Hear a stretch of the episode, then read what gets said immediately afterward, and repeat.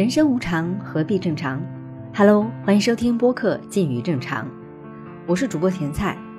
好久不见啊，说声抱歉，身体原因断更了一个多月。这期节目呢，录制于二零二三年的三月二十八日。去年的这个日子，对在上海的朋友来说是一个特殊的日子。这期节目邀请到了诗人安宇，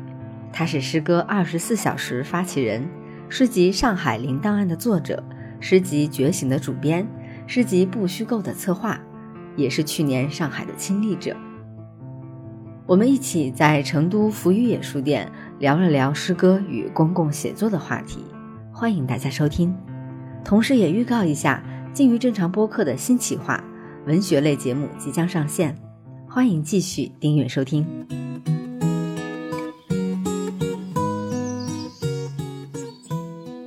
先欢迎远道而来的安宇。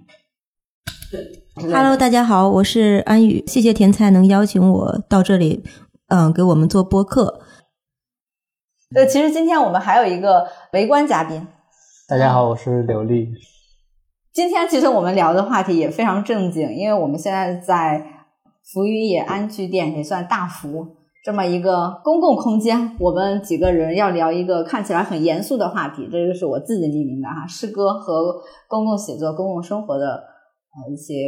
关系。首先，安宇他来这里来成都，他是带着一本什么样的东西来的呢？是一个跟诗歌相关的一个集子。嗯，那个是前两天的时候，峰哥嘛，峰哥他邀请我来呃做分享。做分享的时候，他就让我跟大家介绍一下我近半年出的三本书，其中呢有一本是我的个人诗集，叫《上海零档案》，然后还有一本呢是一部诗选，三百多个诗人的诗选，叫《觉醒》，然后还有一本书也是一个诗选，这诗选呢是二十七位诗人的诗选，是有关过去三年特殊的三年里啊，有关这个新冠啊，所谓的疫情这么一个题材啊，这些诗歌我做成了一个。诗选，编选了一些相关题材的诗。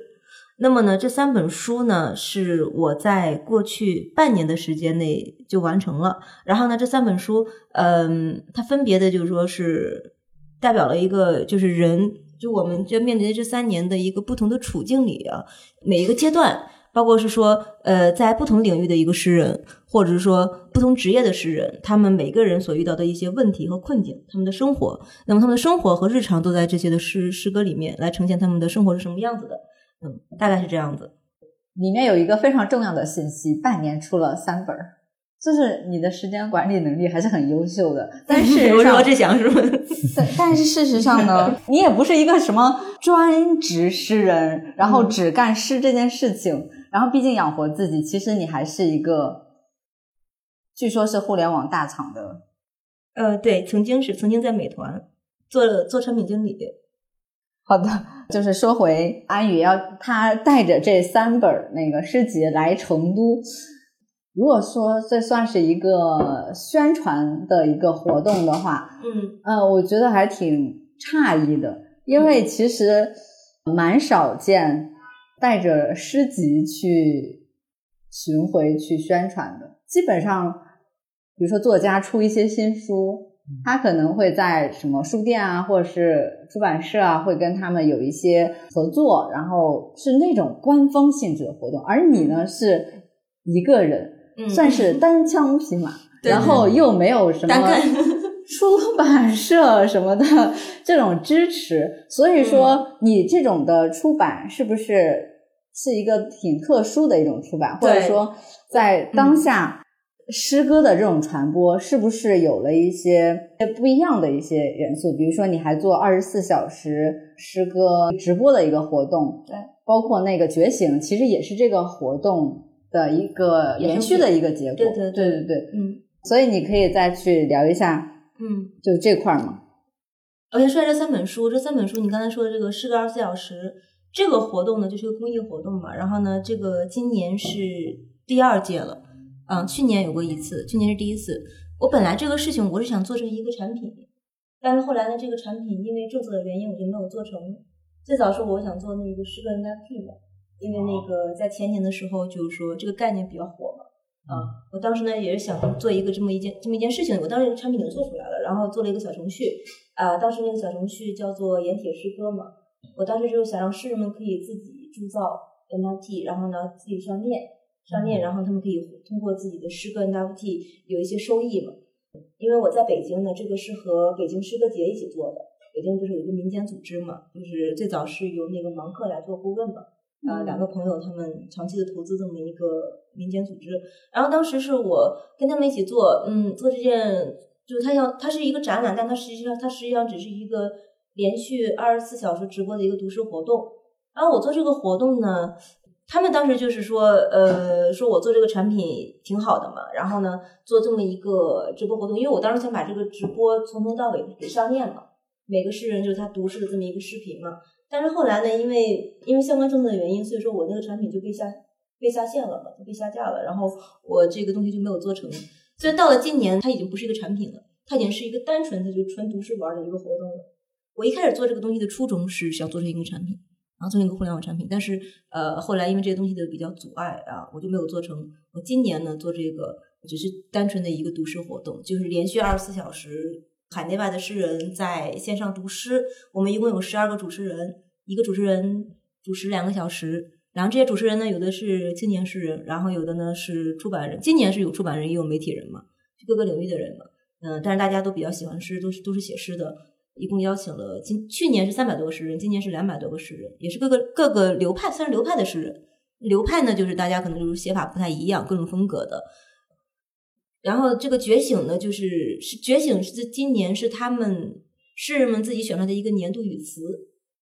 啊，因为这个是效仿的那个日本的，日本有一个年度汉字，啊，那么日本的年度汉字今年是战争的战嘛，啊，我当时就想我说我们诗人们自己有有没有一个词语啊，我就说有个词语，然后大家就是想到一些词，比如说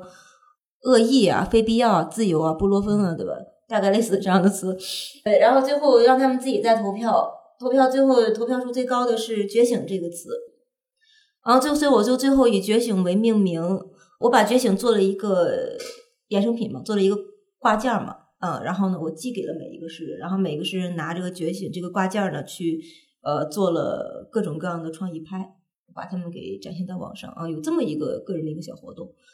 那同样呢，我就把他们每读读的诗，二百多位诗人的诗，出版了一本书嘛，这个是由那个纽约新世纪出版社嘛。就我们有一个也是写诗的一个前辈叫洪军直，他之前在国内，后来他去了美国，他现在在美国主要都是做一些译经的传播，然后给国内的一些诗人出版诗集。那么呢，这本《觉醒》呢，包括我的个人的诗集，我的个人诗集是先出来的，然后《上海零档案》，然后呢，这两本书都是由纽约新世纪出版的。那么呢，你看像这种嗯海外的这种书就很难就是放到一些地方去，呃大张旗鼓的去卖嘛。然后这个嗯，不虚构呢是是二十七位诗人在过去三年啊，针对这个所谓的新冠、所谓的疫情三年写的相关相关叙事吧。那么说相关叙事呢，就是他不一定非要去解读这个疫情和新冠这个东西是什么啊，只是说是这三年给他带来了什么，他的生活啊，他的个人的一些认知啊有什么变化，他的生活有什么影响，基本上这些诗是围绕这些东西展开的。那么呢，我为什么认为呃不虚构这本书还是比较重要的？因为呃，因为在过去这三年，我看的是国内的是没有人就是专门去这样就做这么一个话题啊。因为诗歌，反正我是没有看到，但很多公公号文我是见过啊。但是诗歌的好像是没有人做这么一件事，最后我又做这么一件事情嘛。嗯，你就你就像我们为什么叫不虚构？我们就想是跟其实我们就像像对对跟非虚构一定要喊出来一个呃。对，不一样，跟他们不一样。你像非虚构，它这什么是非虚构呢？虚构与非虚构，对吧？那非虚构它其实我觉得是不够有力度的一个说法。那么不虚构，我觉得不虚构是一种态度嘛，是我们的一个立场。不虚构，非虚构是题材。嗯，不虚构的话，就是有一种表达的态度在里面。对对对，是的。动词。嗯，对。刚才阿宇的那个介绍，就感觉其实它本来是应该是一个上链或上网的一个。用新技术去保存诗歌、传播诗歌的一个作 一个产品，对。但是呢，它因为就算这个审核不通过、下架吧，等等等等各种的一个呃，你觉得他不让你做这件事情？对，嗯。所以他现在只能回归到一个更传统的方式，嗯嗯，就是用其他的渠道方式把它印出来，对，变成一个纸质的是的，就是一个作品。你说这个困境，我就想到就是说是我们，嗯，因为这最最近这段时间，就我很多朋友的公众号就没有了嘛，嗯，呃，永久封禁了。我最近还说呢，我说我们既然在网上不能相见了，我们就在纸上相见吧。但后来我发现，在纸上相见也很难，因为很多地方它它是不会给你印的，就国内很多地方是不会给你印的。呃，我觉得怎么样，它都是有有一种困境在里面。因为我们那天在人入书馆的活动非常的 freestyle，甚至当时我都不认识你。嗯，是，对那是我们第一次见面，嗯，对，然后今天为什么反而就是稍微有一些聚焦呢？也是因为通过那次的活动，然后知道了你在做的事情，仿佛看到了其中的一些意义。有一些话题我们就没有特别展开嘛，所以想利用今天这期播客录制的时间，然后我们一起再展开聊一聊。嗯我忘记是哪本册子上那个序言里面，就是那个新闻以死，诗歌当立，不虚构，对，然后当时嗯也引起了在场的一位 媒体从业者，那个姐姐，前媒体人，已对故媒体人，对前媒体人，嗯。就是他的一个共鸣嘛。嗯，呃对，，因为我之前也是非常短暂的，就是做过嗯。呃三年正儿八经的那个媒体，嗯嗯嗯，啊，对吧你们都是已故媒体人，已故。嗯对，我是我是学新闻的，啊，你是学新闻的啊，但没做。哦，你看你看，学了但是没有做，嗯但是曾经多多少少，不管你是那个专业还是我们职业，曾经选择过，就是会有一些些这个新闻理想的。嗯，但是这几年，就是理想可能还在，但是呢，你会发现这个职业已经不是当年我们赋予它的那种、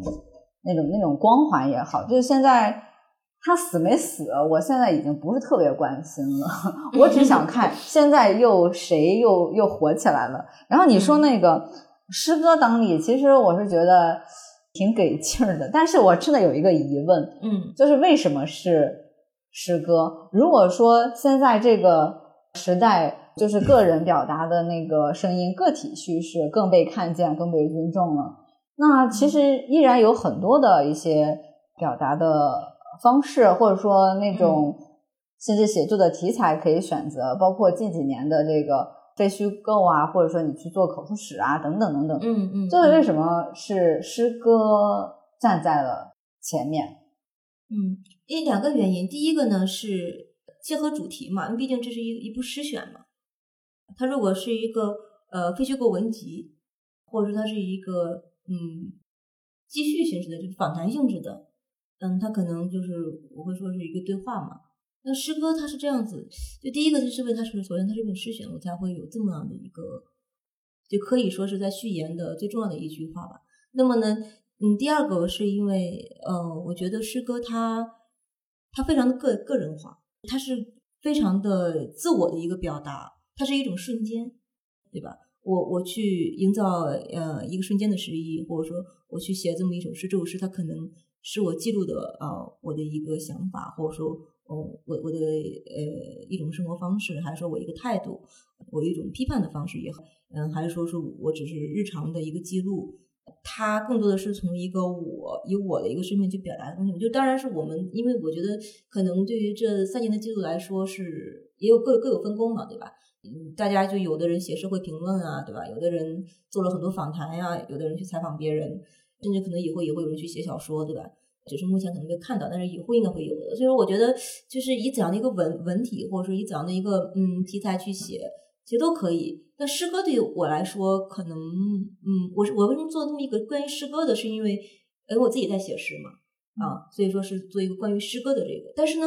我并没有去绑架诗歌，就是可能很多诗人看到之后会有点犯怵，就是他可能会觉得啊，怎么能把这东西交给诗歌去做呢？说诗歌承载不了这种东西，诗歌是有限的，确实诗歌是局限的，因为诗歌它它不能像一个学术论文一样，它它能解释很多嗯更深刻的呃更具体的东西，这个社会的一个理论啊，对吧？社会的一个变迁啊，历史啊，政治，它并不能一个嗯以一个更呃更立体的一个视角去深度的解读一些东西。呃，它本身它不是一个学术，但它它本身它也是一种知识，那就看我们对知识的一个怎样的一个理解，就它不是一种嗯呃特别刻板的知识，它是一种流动的一种自我的呃抒情性质的情感的啊一瞬间的这种感觉性质的这种东西，我觉得。嗯，我并没有给诗歌一个特别大的一种压力啊，认为就是必须要由诗歌去当立。那是呃，那么我我为什么叫诗歌当立？就说是诗，它是因为这里面这本书里面有很多诗人通过诗歌记录了很多消失的新闻，你比如说微博上消失的新闻啊，在民间是传播的一些故事啊，那么它并没有以一个官方新闻的一个报道的一个呃出口让大家看到，让大家知道。那么呢，它往往很会通过一些呃个人的一些微博呀，然后甚至一些呃外网的一些对吧？呃，消息传播呀，他肯定会通过这样的方式。那么呢，有的诗人他就会被某一个呃故事触动了，那么呢，他可能会结合他个人的呃某一种心境，把这首诗写了下来。但这首诗呢，它又不是单纯的一种嗯客观叙事，它可能也是有个人的，就是他即使是他用一个很很客观的、很冷静的一个呃心态把它写出来，但是我认为他还是用了很多呃，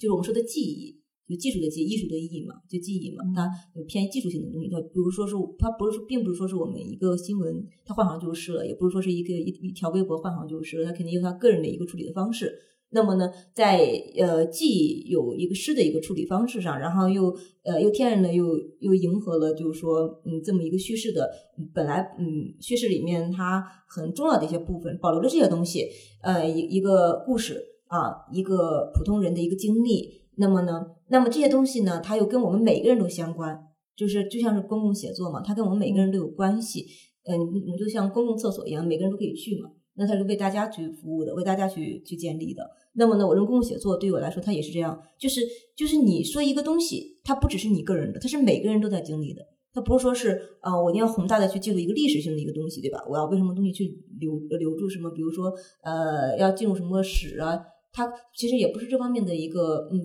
必要性的一个心态，而是说，而是说我写这个东西是我们每个人都在经历的，它是很重要的事情。就是你难道不在经历吗？啊，我们就反问任何人，没有人在经历吗？大家都在经历。我认为这就是公共性啊。所以说，呃，这就为什么我说，呃，新闻以此诗歌当立，就不是说给诗歌一种压力啊，诗歌必须要这样，当然诗歌也可以呃很个人化，特别的呃跟这些没有关系，没有任何问题。但是我认为。他只是说有这么一些诗歌，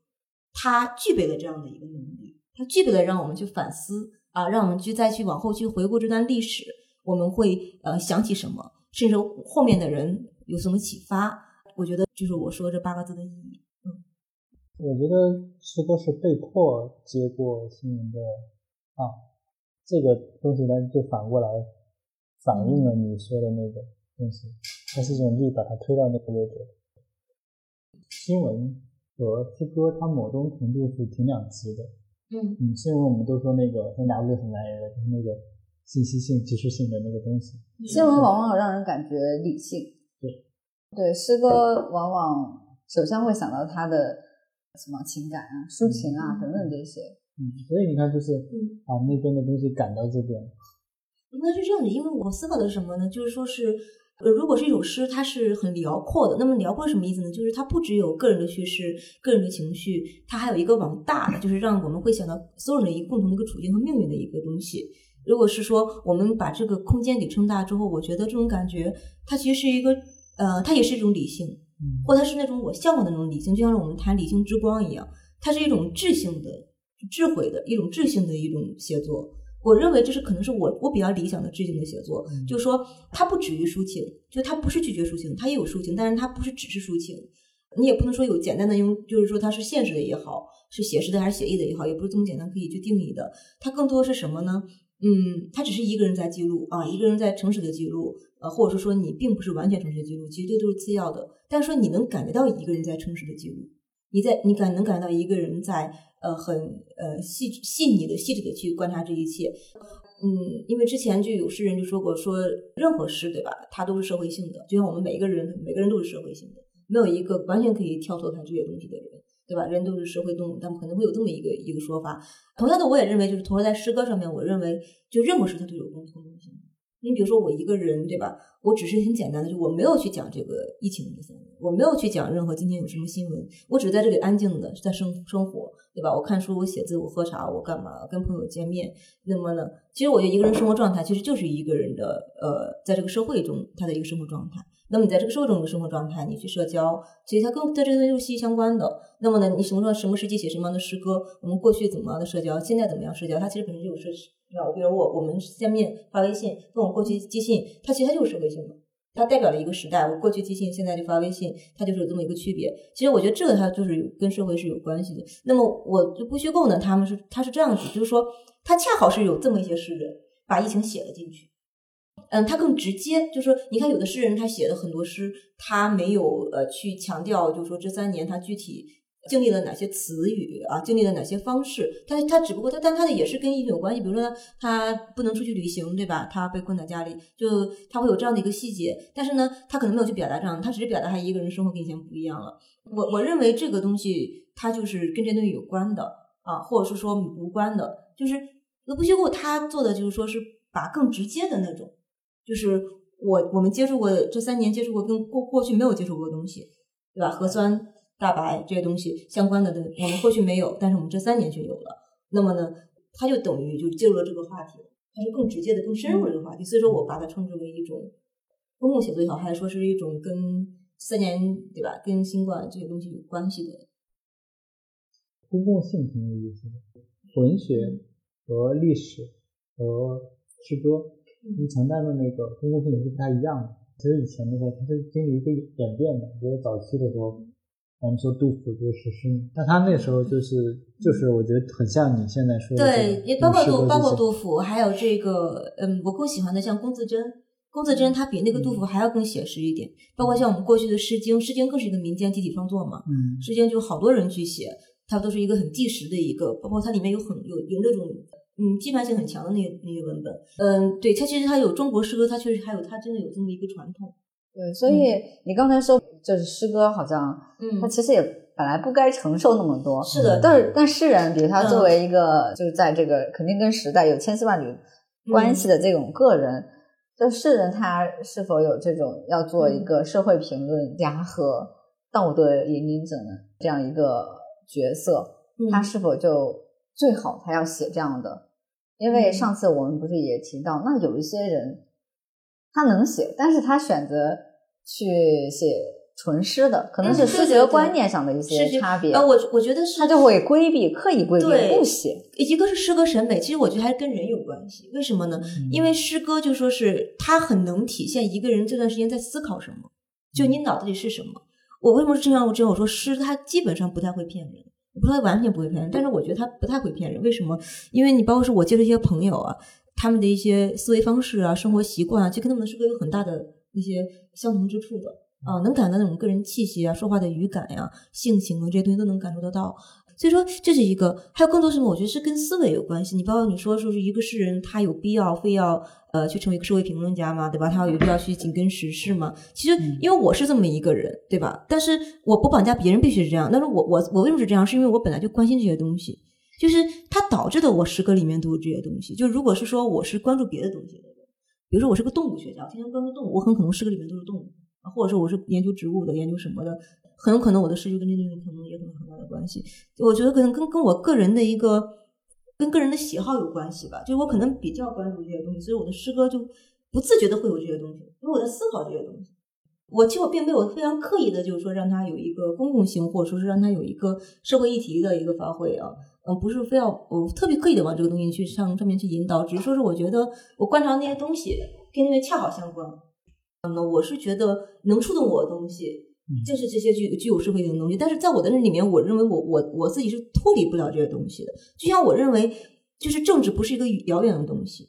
对，它不是个大的，它是一个细微之处。就是你像说我们每天我们就是吃饭睡觉，我们交朋友，我们对吧？交税，其实任何东西它都是跟政治有关系的。那么这种政治性，我觉得它其实就是一种社会性，它在我们的生活的每一个日常中都发挥了很大的一个作用。嗯，但是我为什么会给它一个看起来比较大的哈，可能大家会觉得觉得比较宏大的一个，就所谓的公共写作这么样的一个标签？那是因为其实一方面我是想把它给凸显出来，就是因为为什么呢？因为大部分在我们这个地方，我们这个国家，其实很多人他是没有这种意识的。他认为他离一些议题很遥远，嗯他认为他离他人很遥远，就他人的事情关我什么事情？我过好我自己，但他没有意识到他自己在经历事情跟他人是没有区别的。别人在经历的事情，他自己也在经历。他可能现在不经历，他早晚会经历。呃当然，我不是说就是说说说别人怎么样，但是但是我是有这样的经历的，因为我过去也是一个漠不关心的人。就是我我也不是说把大家一定要去关心别人，而是我认为，就是如果有一天你关心别人，说明你自己在经肯定经历过一样的事情，或者是你也担心自己经历一样的事情，或者说你可能真的是纯粹的是出于善意关心他人的一种善良。那么怎样的情况都可都可以有，但是我认为，就当我们去关心这东西的时候，其实这是一个很正常的东西。就因为呃，我就认为，就是你比如说在很多国家，一种公民意识也好，还是一种就是我我们去关心一些议题，我们去和大家一起去参与一些讨论，帮助他人这种心态啊，这种呃行为。这些东西它都是在一些国家很常见的，那么呢，这都是一个生活关乎于政治，政治政治影响生活的这么的一个意识。但是在我们这儿，它成了一个呃不可触碰的一个东西，或者是我们大家都认为它是比较敏感的东西。那么我认为这种意识，它可能就是一种强行加到某放到某一别的领域去，比如我认为别的领域啊，就是你是是要离政治遥远一点嘛。但是我就觉得，我说我们一切跟政政治怎么可能会脱离出来关系？我觉得还有一个因素是，公共和公共知识分子这个概念在我们这儿被污名化，嗯所以说只能用这种方式去做。嗯，因为就是公共知识分子他没法承担这个他应该做的那些职职责。我想到一句话，就是那个哲学家德勒兹，德勒兹，我觉得大家在说的这个诗更多的是偏艺术的那个诗的。我觉得可能就是在大家其实在聊的是艺术和信息的关系，对吧？就德勒兹他说“艺术无关信息”这句话，我觉得还挺挺打动我。这信息往往只是就是社会社会的信息、公共性的那个部分。我觉得可能这个这句话可能会出现在那个那个点上。然后你的那个诗更偏向于社会的一个诗，嗯嗯，我觉得都是在都是在回应，都是在记录，嗯，对对对，嗯。它本质上没有冲突嘛，所以这对是自我的一种表达对嘛。嗯，嗯我觉得这可能会是，就是当下很多人的一种状态，嗯，就是我们一方面又在否定自己做这些东西的意义，但是一方面又在非常积极的做事。因为前几天单向空间他们不是做那个文学节的那个直播吗？我当时非常惊讶的是，吴奇在直播里面，他其实引用别人的话，他说：“天下大乱了，朋友们。”他讲了非常多次。当然，来领奖的那些啊编辑们啊，还还有就是个别的那个作家，他们或多或少都 Q 了过去三年的影响，对他们的写作啊，对他们出版的一些影响，就是大家都有趁这种几万人看的这种场合，其实它也算是一种公共表达嘛。他们是也是在有限的去表达对过去三年的一些看法，或者是引用其他人的话，或者是用一些非常细微的、微妙的方式去表达。但是我觉得他们仍然在珍惜这些表达的机会，并且在认真的做事情。所以，就是虚无是个幌子，你我觉得很积极。就是我们每个人身上都有个人和公共的那个部分，对吧？就社会性和非社会性的。我们无论再引用那些社会学家说，验证我们人是一个社会意义之网上的动物，我们还是有文学、小说、诗歌、艺术那些极度个人化的那些东西。我们私人的空间，我们回到我们的住的地方，一个人待着那个时候，我们阅读的时候，自己跟只跟自己相处，或者说书的那那个已经变成灵魂的那个人的那种相处。我觉得这都是都是回应，就是它是不是分裂开的，它是交织在一起的。你可能往前走一步，走一步是进入社会，去去去实现自己，或者是去做自己该该做的。然后你退回来去做事情，在书桌前，阿克阿克列谢耶维奇是用这么念嘛？就那个，对他不是之前那个新京报的采访也说嘛，他说现在做的最大的抵抗就是坐在书桌前写作。对他就是那是一种姿态，就是表达出那种姿态来。你写作也是一种姿态，它可能看起来没那么社社会性。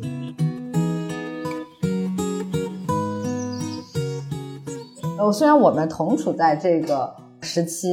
会不会就是历史其实对我们每个人、对我们的呃生活、对我们的身心，它的磨损、侵蚀程度是不一样的。比如说，我们每个人的敏感程度是不一样的，那所以也决定了我们，比如说有些人有这种写作和表达能力的时候，那他写下来的东西，他的处理方式就会有很大的差别。嗯，我们可能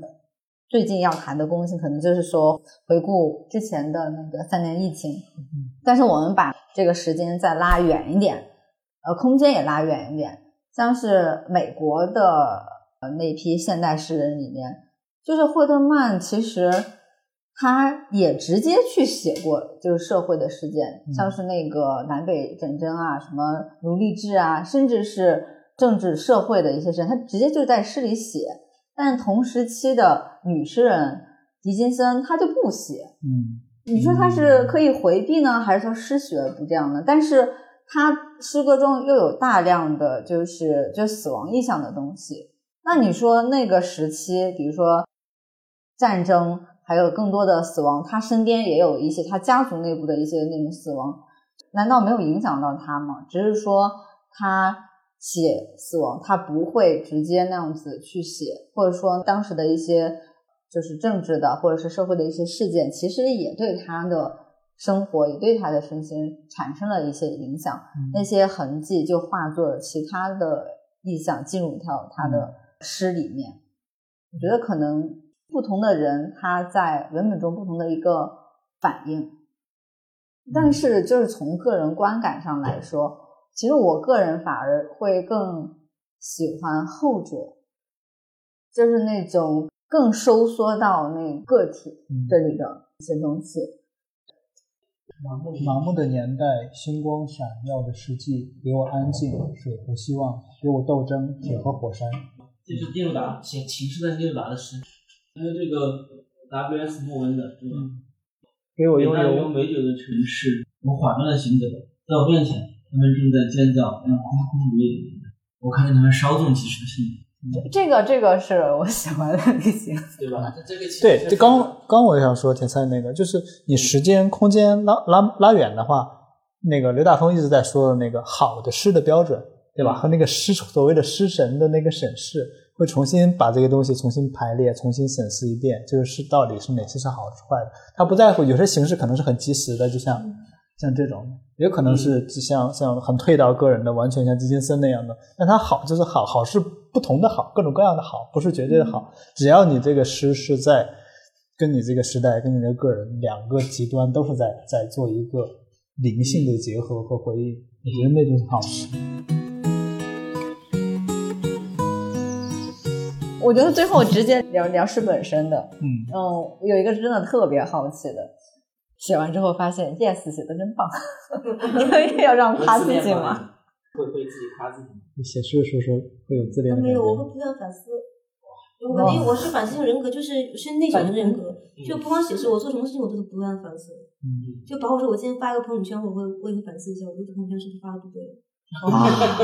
好的，思考型。嗯，对，就是但是也不是。自我批评，但对，因为我每天我就是大脑是一直在动的，所以说很多事情想不到、想不了了，我就会想开始想自己。对，就是如果说最近没有什么就是让我感兴趣的社会议题了，然后我就会对我就会针对个体去想这个问题，我会去审视我之前对这个社会的表达上是不是有什么地方没有想到、没有涉及到。有的是的话也是这样子，因为包括我是我也在反思，因为我我说搞笑性就说是因为。因为我之前一直在写关于疫情的环境诗，然后呢，我之前就就有朋友就开玩笑，我说我得把你从疫情世界里拽出来。他看我所有的事，因为我因为我现在就是我我的公众号就是也发发也发不出来，发了也被删嘛。然后他说，那你这样，你就是成为一个发不出来的诗人，就是这个写的诗没有人看到，因为我每次都是发几分钟，然后就被删掉了嘛。嗯。有的甚至发都发不出来，审核不通过嘛。嗯。但是我没有办法，我就一直在那个状态里出不来。现在进入那个什么那个阶段呢？因为现在是已经过去了。大家已经不再提情这个东西了，嗯，但是呢，我的视角依然是落在那种就是反讽的那种东西上，嗯。嗯，因为我过去也写过很多很特别私人化的，就特别私密性的小说，是，所以它就其实都是个人化写作，就可能是被被被这个社会议题给撑住了嘛，呃，给撑把它给撑的那种，就是可能更更宽了吧，可能我个人认为，嗯，呃，那就我就是很难落到那种就是很单纯的那种纯粹的那种以个人的日常。一个人的那种意识，嗯，去倾向于这种写作的，包括情感的一个东西。你包括说我过去这这两年，我写所有跟情感有关系的，包括我的朋友，对吧？我所经历的所有的有趣的人，就他们明明就是说可能是跟疫情没有很多关系，但是我非要就是跟疫情真的扯到一块儿去，它可能会形成一个嗯就是更辽阔的一个一个空间感。对对对，然后所以就朋就朋友就就嘲笑我们说说也要把我从对疫情对这个词。对呀、就很搞，呃对，是很搞笑。就是我也在反思这个问题，包括现在我这这是正好是我，你知道今天谈到这个问题了，就是我最近也在反思我的问题，就是我已经很难再回到那种就是。比如说，我写我父亲啊，写写我母亲对吧？写我的朋友啊，嗯写爱人啊，写今天一个路人，我很难回到这种情境里去。这可能是我个人一个危机意识吧。但是，但是后来我又想，我说如果我过度反思也是太过于极端了。比如说，我现在给我自己要求了一个限制的框架，但如果是说我我要反思我自己要从这个限制框架里出来，我要去把框架给拉大啊，我要同时也要兼顾别的方面的一个写作，就它不不不一定就只是一种就是非要聊各种社会题材的一个东西。陷入了某一种视角和题材里面。你就像有有的是他他单纯的就只是在讲亲情，嗯或者友情，或者是爱情。你像这种事，它有什么社会视角？它当然也有就是人性是社会性嘛，但是它可能是不是那么直接的社会性。我我说我怎么去界定这个个人性跟社会性呢？其实虽然个人和社会性它都是呃很难区隔的，很难区分的，但是我有一个区分的一个嗯个人的一个点是什么呢？就是比如说个事情，如果有一个一件事情它在过去也是这个样子，那么它就它的社会性就比较小一点。你比如说我写爱情，过去爱情也是这样子，我写亲情，它过去也是这样子。就我们就是个人的一个纯粹的一个情感的一个东西。那么我可能对每一个人，过去历史上的人，别的社会的人，他都是这个样子的。这个就跟所谓的社会和历史性的这个东西就有一点距离了。但是我在过去还能写很多这样的诗，就离这东西没那么近的，这些性质比较微弱的。但是我现在问题是，我已经很难再去写这样的了，因为我会觉得，就是我已经写不出来了。就我觉得那个东西它没必要称之为诗，所以我也我也在反思我自己，就是我是不是已经完全就是说为时事而做。就是没有具体的人了吗？你会觉得？其实我写的还是具体的人，但是我现在具体的人更针对于什么呢？你比如说我跟你交朋友，我我我不太着重于就是说是就是你我跟你在一起相处，我们一起去吃什么饭，对吧？我们今天玩了什么？我可能更在乎我们我们俩今天聊了什么话题，然后你过去经历了什么事情。对内在的更往内的，就就是我可能对这东西更感兴趣，就我可能更对我你今天给我讲的事情，你过去经历了什么，然后呢，你现在目前你在思考什么问题，我可能对这东西更感兴趣。嗯，就是其实我的人格在变化。我给他看的是《跟我回家》那个，那个是我终于能从医学世界走出来的最后一首。就这首诗之后，我就是终于能从医学医学世界里走出来了。就是我脑海里装的那些东西，我个人意识还停在那个时候，因为对吧？我可能那个节点让我对我过不去的坎嘛，可能记记仇吧。就是仇？就就是不翻篇，就是对对，就在那里面反复呃的。就就是不服嘛，这心里有事儿。就不服嘛，就就感觉就是目前所有的表达不够嘛。我我然后后来就有人就就是取笑，就是你一个人表达不够，你要拉一堆诗人一起表达。因为我觉得这样对，其实我就我就为什么我们每个人都脱离不了集体主义呢？就可能有时候就觉得我一个人，因为不要我们这些就是反反集体主义，对吧？反民族主义反这些东西，就我要个人个人主义、自由主义嘛。但我后来我我又在反思个问题，就是我还是脱离不了集体性，就有可能我个人可能有这种感觉不够，我还得让大家拉了一帮诗人，对，我们一起去聊这些东西。其实我觉得这种集体性的行为嘛，嗯人还是需要集体性的。一个人很孤单的，一个人就是在那人思考在群体中获得支持。对呀、对我们会会找对找认同这种感觉。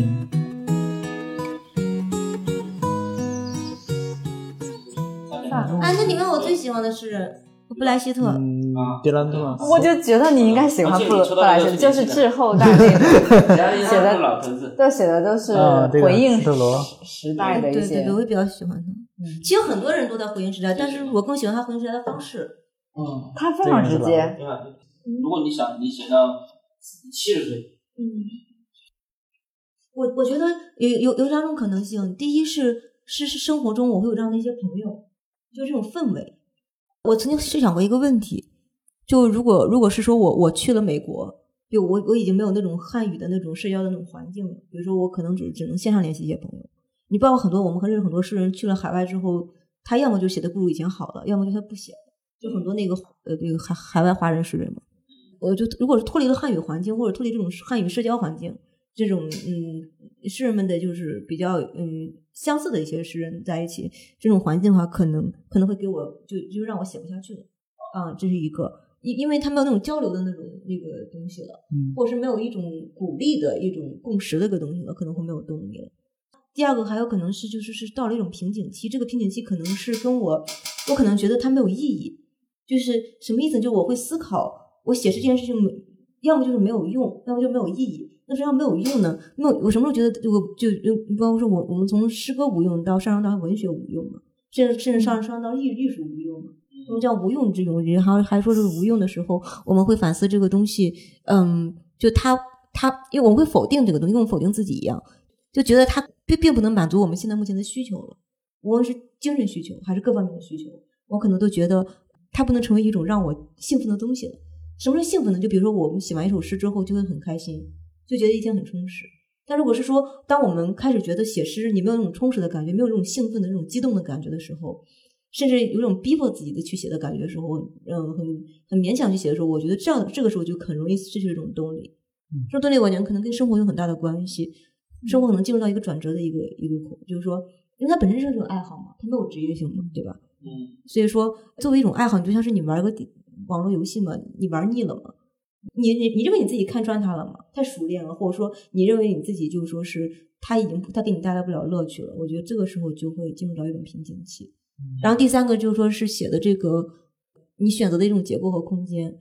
嗯，你比如说你这个时候可能会有一种呃迷茫，就是说，因为其实我觉得有时候写作还是挺需要一种独裁意识的。就是虽然说多元的审美很重要，比如说你，比如你是个诗歌评论家，你是一个评论者，你需要一种多元的一个角审美角度。你可以什么样的菜，你需要一个美食家，你需要什么菜系你都喜欢，你不能太挑食。太挑食，你就会可能你就会丧失很多呃美美食呃遇到很多美食的机遇。但是一个诗人来说，一个创作来说呢，他就需要一种有自己一个不能说风格吧，他可能有他有自我的一个呃约束，就自持。就他要要求自己什么能入，什么不能入。你要诗，他的我们可以说成一种什么能入诗，什么不能入诗，怎样是诗，怎样不是诗，怎样是好诗，怎样是坏，他要有自由自己的一个标准。就像我们现在讲的诗歌有各种流派啊，就虽然我不太喜欢聊这个流派，但是这个流派它肯定也会客观存在嘛。那么在大大列表里面，那么有的人就会告诉你他是个诗人，然后他什么样的诗他都能写。往往我们发现这样的诗，他哪个哪个他他都写的不好。但是我们会发现那些强烈的，就是说。呃，有一种自我审美意识，就是说，呃，他不，他不一定会说哈，他不，他从他不会说，就很多人他就不不是会说的，他不会说说我个人更什么流，他不会给自己定义，但是呢，他可能在内心里会有一个定义，他在内心中就是会有一个，就是说，比如说我更呃坚持，就是说在某一个观察视角去写，对吧？我个人的一个审美语言的一个呈现的一个表达方式是什么样子的？他可能有自我的一个，但是他他就是有好有坏嘛，好的就是你们刚才说，呃，不坏的就是你们刚才说的那个重复。对，重复它是一种，就说是你会感觉他来来写写来写去，他都是在写一一个东西，或者是来来回回写的时候，它都是一种气息，他可能没有一个就是跟过去的一个自己的一个就是颠覆过去的自己或重塑自我的一个一个这样的一个新发现。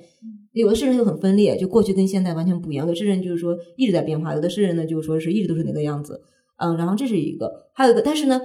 但它会有一个好处，这个好处就是它形成自己的风格，就你会发现它会很有辨识度，就是。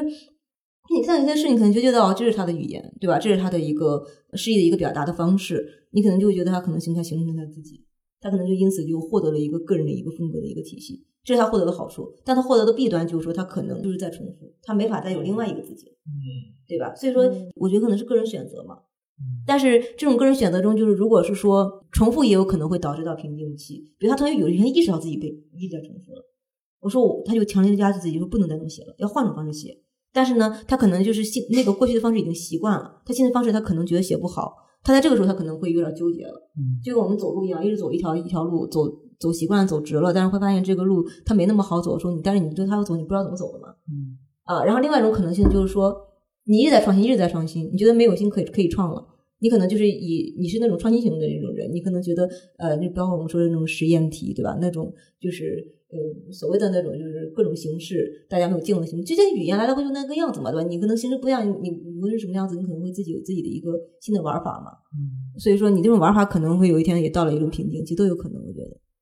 我觉得这可能是这三三个方面比较核心的一个。就是每个诗人对于差异和重复的理解不一样，对吧？嗯嗯有些是在创新，在差异的分叉里在做新的东西，有些是在重复。嗯，每个人对他们的视视角和定义都不一样。对，是的，嗯，而且我觉得你刚刚提到一个点，就是真诚嘛，我觉得真诚也包括对自己真诚，对吧？就是他，你到底是不是在重复，对吧？你是不是有没有那个吃老本儿？你有没有说偷懒啊，或者说对就陷在一个自我重复的境地了？那其实，嗯呃，别人可能吃你这一套，但你自己心里自己是清楚你有没有在在做那些，嗯，对。所以你们害怕有一天就真的写写不了诗了吗？那我觉得保持一颗做诗人的那个心，你就会可以应对变化，然后变化变化过来之后，你可以吸收嘛。你你你自己改变不了，你会遭遇什么，或者是这个外在社会会会遭遇什么，会有什么变动。那你自己可以保持一个真诚的对待自己和用一种开放的眼光和吸收的眼光去面对这个世界审美的眼光。当这些变化到来的时候，它就会跟你的跟你遭遇跟你相创，然后当诗人有一个诗人的心和诗人的眼光去回应这些东西的时候，你以前的经历，你对于诗的理解，嗯都会带你带着你创造出一些新的东西。那可有些时候可能是像你说的遭遇到巨大的危机，但有可能危机是一个新的嗯，释放的时候。你好适合做总结哦。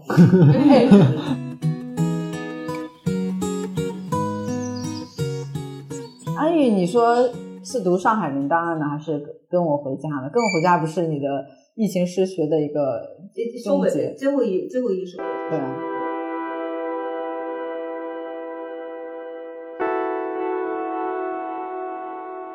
跟我回家，安宇。土耳其大地震，十五岁女儿死在瓦砾下，她的父亲紧紧抓着她的手，坐在废墟里一言不发，风寒中数小时不愿松开。郑州特大暴雨，二十七岁女儿淹没在地铁里，她的父亲披着雨衣，推着自行车。守护在五号线沙口路站出口，一年之后，还想接遇难的女儿回家。新冠大流行期间，我在北方，爸妈在南方，都感染了。父亲坐在轮椅上，和母亲说：“赶快订下飞机票，把女儿接回来。”可别让她死在外头了。